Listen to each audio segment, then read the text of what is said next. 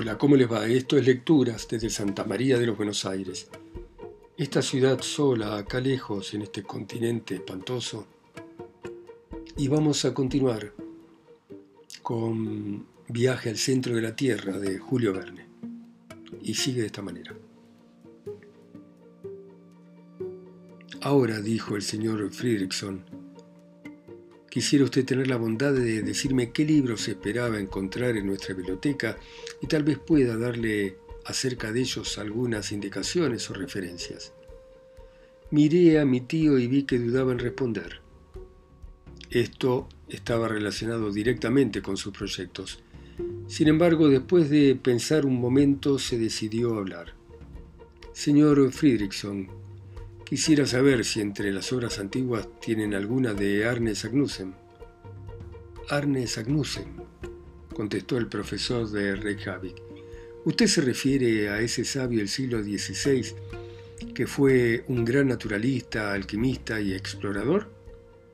Sí, justamente. ¿Una de las glorias de la literatura y de la ciencia de Islandia? Sin duda. ¿El más ilustre de los hombres? no lo voy a negar, y cuya audacia corría pareja con su genio. Veo que lo conoce bien. Mi tío no entraba dentro de sí de la alegría al oír hablar de su héroe de un modo tan encomiable, y devoraba con los ojos al señor Friedrichson. ¿Y qué ha sido de sus obras? Finalmente le preguntó impaciente. Ah, sus obras no las tenemos. ¿Cómo no están en Islandia? Ni en Islandia ni en ningún otro lugar. ¿Por qué? Y porque Ernest Agnussen fue perseguido por hereje y sus obras fueron quemadas en 1573. Bravo, magnífico, dijo mi tío, con gran escándalo del profesor de ciencias naturales. ¿Qué quiere decir usted? murmuró este último. Ah, que así todo se explica, todo se aclara, todo se relaciona. Ahora me explico por qué Sagnussem, al verse inscripto en el índice y obligado a ocultar los descubrimientos en su genio, decidió ocultar su secreto en un incomprensible criptograma. ¿Qué secreto? preguntó con vivacidad el señor Friedrichson. Un secreto que... balbuceó mi tío. ¿Pero es que acaso usted posee algún documento especial? Preguntó el profesor islandés. No, no, era una suposición nada más. Bueno, dijo el señor Friedrichson, que tuvo la bondad de no insistir al ver que estaba perturbado mi tío. Espero que no se ausentará usted de la isla sin haber estudiado sus riquezas minerales. Naturalmente que no, respondió mi tío, pero llegó algo tarde. Otros científicos han pasado por aquí antes que yo. Es verdad, señor Lidenbrock. Los trabajos de Polvensen, Olafsen ejecutados por orden del rey, los estudios de Troil, las misiones de los señores Gaimar y Robert a bordo de la corbeta francesa Recherche, y por último las observaciones de los sabios embarcados en la fragata Reina Hortensia contribuyeron de manera poderosa al conocimiento de Islandia, pero créame, hay mucho que hacer. ¿Usted cree eso? preguntó mi tío con afectada ingenuidad, procurando moderar el brillo de su mirada. Sin duda, hay muchas montañas, ventisqueros, volcanes poco conocidos que hay que estudiar. Sin ir más lejos, mire usted ese monte en el horizonte, el Sneffels, uno de los volcanes más curiosos y cuyo cráter raramente se visita. ¿Está apagado? preguntó mi tío. Apagado hace 500 años. Bien, bien, contestó mi tío, cruzando las piernas para no saltar en el aire de la alegría. Quiero empezar mis estudios de geología por ese Safel, Fessel, ¿cómo se llama? Sneffels, respondió el señor Friedrichson. Esta parte de la conversación había ocurrido en latín, de manera que entendí todo y tuve que contenerme para no reírme al ver cómo mi tío contenía su alegría, que pugnaba por escapársele adoptando un aire candoroso que parecía la mueca de un demonio. Sí, dijo, sus palabras me deciden. Vamos a tratar de escalar ese Sneffels y de estudiar su cráter tal vez. Siento en el alma que mis ocupaciones no me permitan ausentar, porque de lo contrario los acompañaría de buena gana y con provecho, dijo el señor Friedrichson. No, no, respondió mi tío, no queremos molestarlo. Se lo agradezco de manera infinita. La compañía de un hombre sabio como usted nos hubiera sido útil, pero su profesión, sus deberes. Me inclino a creer que nuestro huésped, en la inocencia de su alma islandesa, no entendió la malicia de mi tío. Apruebo que empiece usted por ese volcán, contestó, donde va a cosechar gran número de observaciones, pero dígame, ¿cómo piensa usted llegar a la península de Sneffels? Atravesando por mar la bahía es el camino más rápido, dijo mi tío. Sin duda, pero no es posible. ¿Por qué? Porque en Reykjavik no hay un bote. Demonios. Tendrá que ir por tierra, por la costa, lo que será más largo, pero más interesante. Bueno, voy a tratar de procurarme un guía. Precisamente le puedo ofrecer a usted uno. ¿Es un hombre inteligente, de fiar? Sí, es un habitante de la península. Es un hábil cazador de gansos. Eso lo dejará usted muy satisfecho. Y aparte habla perfectamente el danés. ¿Y cuándo lo puedo ver? Mañana, si usted quiere. ¿Y por qué no hoy? Porque hasta mañana no llega. Hasta mañana, exclamó mi tío y suspiró. Esta conversación finalizó unos minutos después, dando el profesor alemán las más expresivas gracias al profesor islandés. Durante la comida, mi tío acababa de saber cosas muy importantes, entre otras la historia de Sagnussen, la razón de su misterioso documento, que el señor Friedrichson no lo acompañaría y que a partir del día siguiente podría contar con un guía a sus órdenes. Capítulo 11 Al anochecer di un paseo corto por las playas de Reykjavik y me dormí temprano acostándome en mi cama de tablas gruesas en donde me dormí profundamente. Cuando me desperté oí que mi tío hablaba en la habitación inmediata. Me vestí rápido y me fui a reunir con él.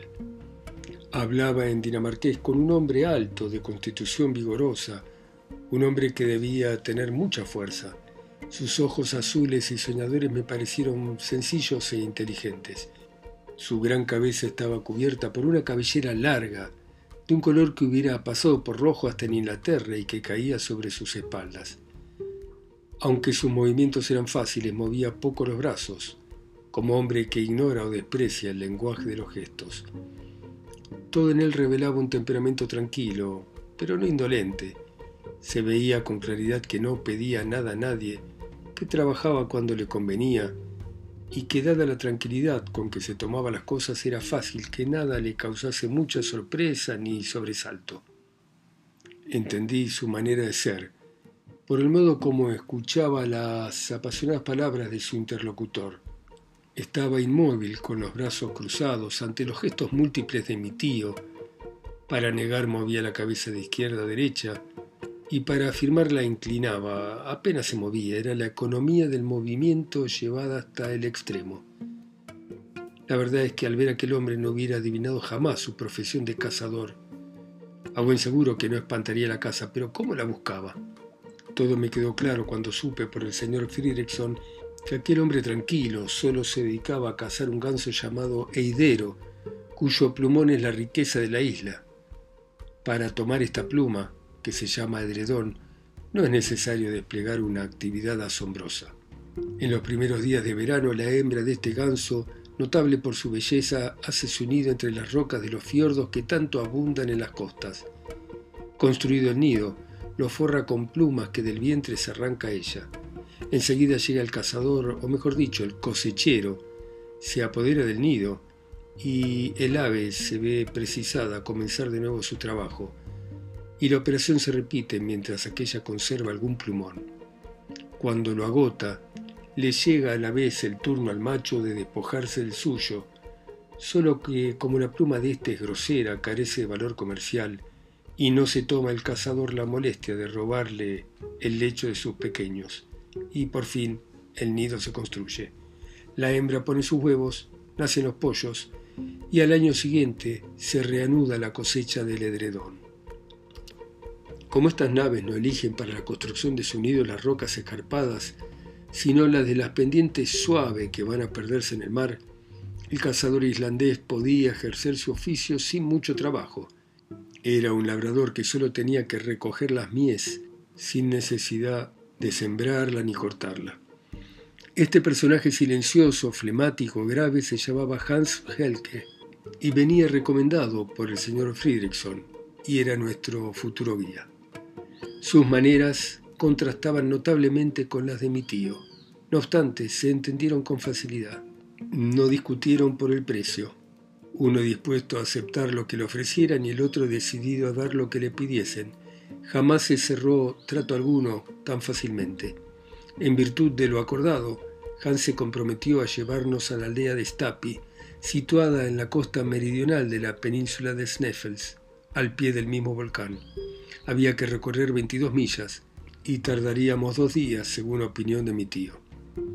Pero cuando se enteró de que se trataba de millas dinamarquesas, o sea, de 24.000 pies, tuvo que recalcular y contar con que emplearíamos 7 a 8 días, dado el pésimo estado de las vías de comunicación. Hans, según su costumbre, iría a pie, pero debía facilitarnos cuatro caballos, uno para mi tío, otro para mí y dos más para transportar nuestras cosas. Conocedor de aquella parte de la costa, prometió conducirnos por el camino más corto.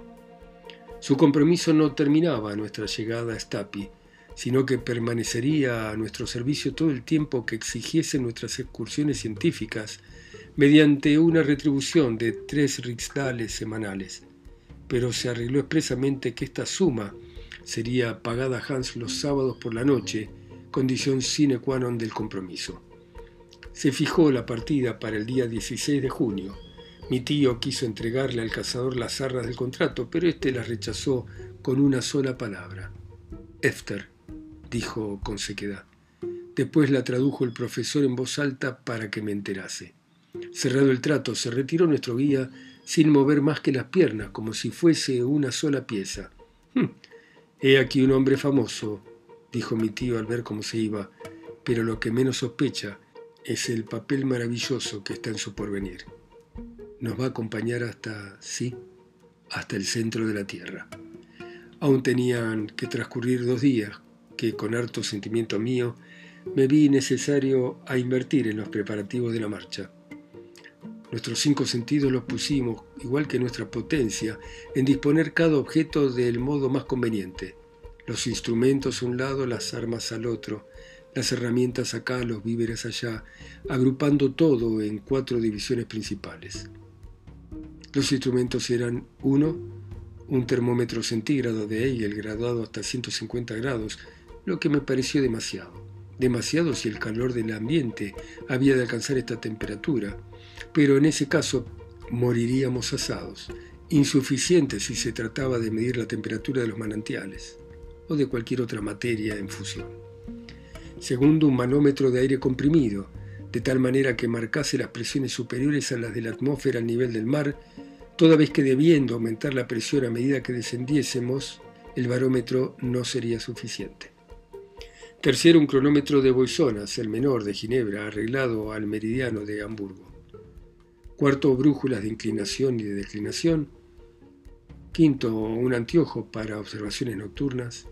Sexto, los aparatos de Rumkorf que mediante una corriente daban una luz portátil, segura y fácil de manejar. Las armas eran dos carabinas de Parley Moore y compañía y dos revólveres Colt. ¿Qué objeto tenían estas armas?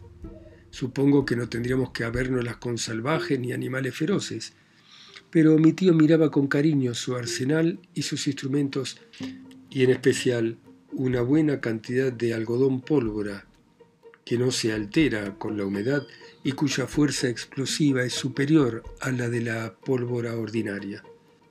Como herramientas llevábamos dos asadones, una escala, tres bastones cerrados, dos picos, una docena de cuñas y armellas de hierro, un martillo y cuerdas largas con nudos de trecho en trecho. Todo formaba un fardo voluminoso porque la escala medía 350 pies de longitud. El paquete que contenía los alimentos no era demasiado grande, pero esto no me preocupaba porque sabía que teníamos una cantidad de carne concentrada y galletas suficiente para alimentarnos durante seis meses. El único líquido que llevábamos era ginebra. No llevábamos agua, pero íbamos con carabazas y mi tío contaba con encontrar manantiales donde llenarlas. Siendo inútiles cuanta observación le hice relativas a su calidad, temperatura y hasta sobre su ausencia. Para completar nuestros artículos de viaje tengo que mencionar un botiquín que contenía tijeras, tablillas para fractura, compresas, vendas, cinta de hilo crudo, esparadrapos y una lanceta para sangrar, cosas que me ponían los pelos de punta. Además llevábamos frascos que contenían árnica, acetato de plomo líquido, dextrina, éter, amoníaco, vinagre, drogas cuyo empleo no era deseable, por cierto. Por último, tampoco faltaba lo necesario para los aparatos de Rumkorf. Tampoco olvidó mi tío el tabaco, la pólvora de caza y de yesca y un cinturón de cuero que llevaba ajustado a los riñones y encerraba una buena cantidad de monedas de plata, oro y billetes. Entre las herramientas también había seis pares de zapatos de muy buena calidad, impermeables, con una capa de alquitrán y goma elástica. Calzados, vestidos, equipados, me dijo al fin mi tío, no hay ninguna razón para no llegar a la meta. Todo el día 14 lo usamos en arreglar estos objetos. A la tarde comimos en casa del barón de Trampe en compañía del alcalde de Reykjavik y del doctor Yaltalin, el médico más célebre de la ciudad. Friedrichson no estaba entre los invitados, pero más tarde supe que el gobernador y él no estaban de acuerdo acerca de un tema administrativo por lo que no se trataban. No tuve entonces ocasión de entender ni una palabra de lo que se dijo en aquella comida en la cual mi tío no había cesado de hablar un momento. Al día siguiente, el 15, terminamos los preparativos. Friedrichson prestó a mi tío un gran servicio, regalándole un mapa de Islandia más perfecto que el de Henderson. El mapa de Olaf Nicolás Olsen, hecho a escala 1 480.000 y editado por la Sociedad Literaria Islandesa, de acuerdo a los trabajos geodésicos del señor Kjell Frisak y la nivelación topográfica de Gumlaxon, un documento perfecto para un mineralogista. Pasamos la última noche en conversación con el señor Friedrichson, que me inspiraba mucha simpatía. Y después de la charla vino un sueño bastante agitado, al menos por mi parte.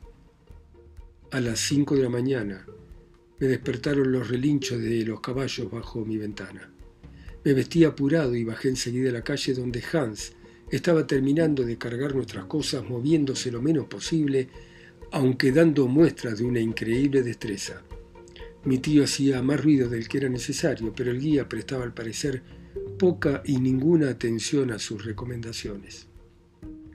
A las seis estaba todo listo. El señor Friedrichson nos dio la mano. Mi tío, en islandés, le dio las gracias más expresivas por su hospitalidad amable. Yo, por mi parte, los saludé cordialmente en mi desastroso latín. Nos subimos a los caballos y el señor Friedrichson me espetó con su último adiós un verso de Virgilio que parecía haber escrito expresamente para nosotros, pobres viajeros, que mirábamos con incertidumbre el camino. El quacunque viam dederit fortuna sequamur.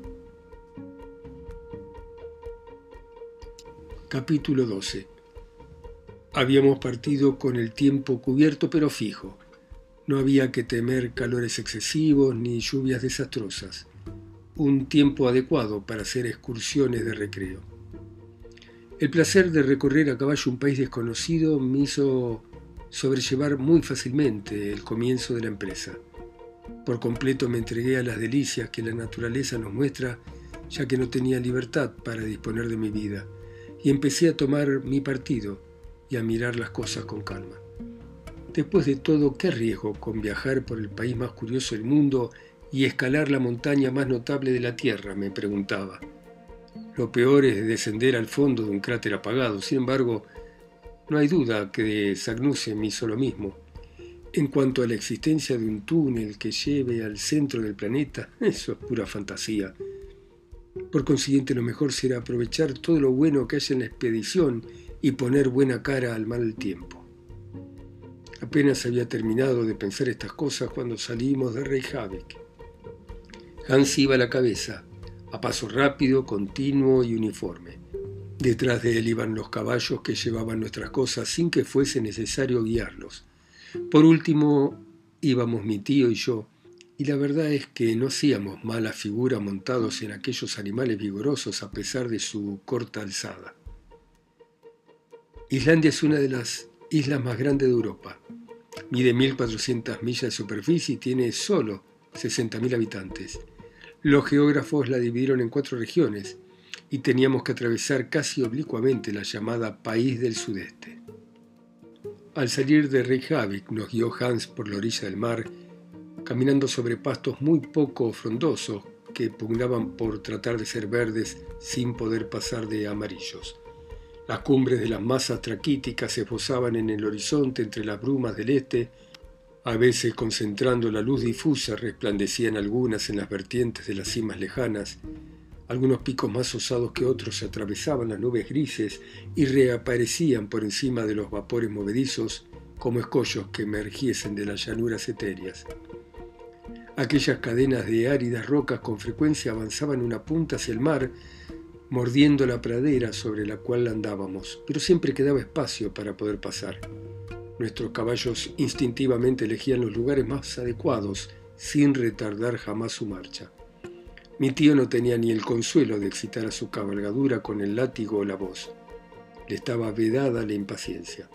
Yo no podía evitar el sonreír al verlo tan largo montado en su caballo y cómo sus piernas desmesuradas rozaban casi el suelo, tanto que parecía un centauro de seis pies.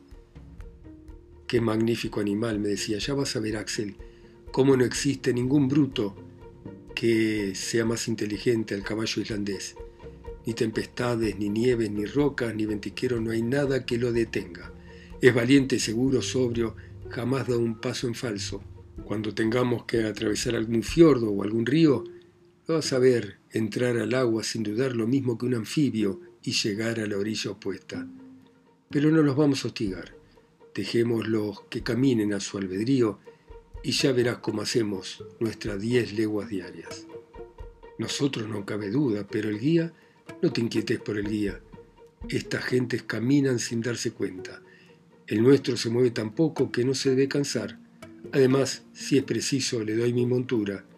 Así como así, si no me muevo un poco, me voy a calambrar. Los brazos van bien, pero no hay que olvidarse de las piernas. Bueno, muy bien. Dejamos por ahora acá a nuestros exploradores yendo al Sneffels con Hans, su guía. Y seguiremos mañana, ustedes escuchando en sus países, ciudades, continentes, islas o pueblos a Julio Verne, a través de mi voz acá sola y lejos, en Santa María de los Buenos Aires. Chao, hasta mañana.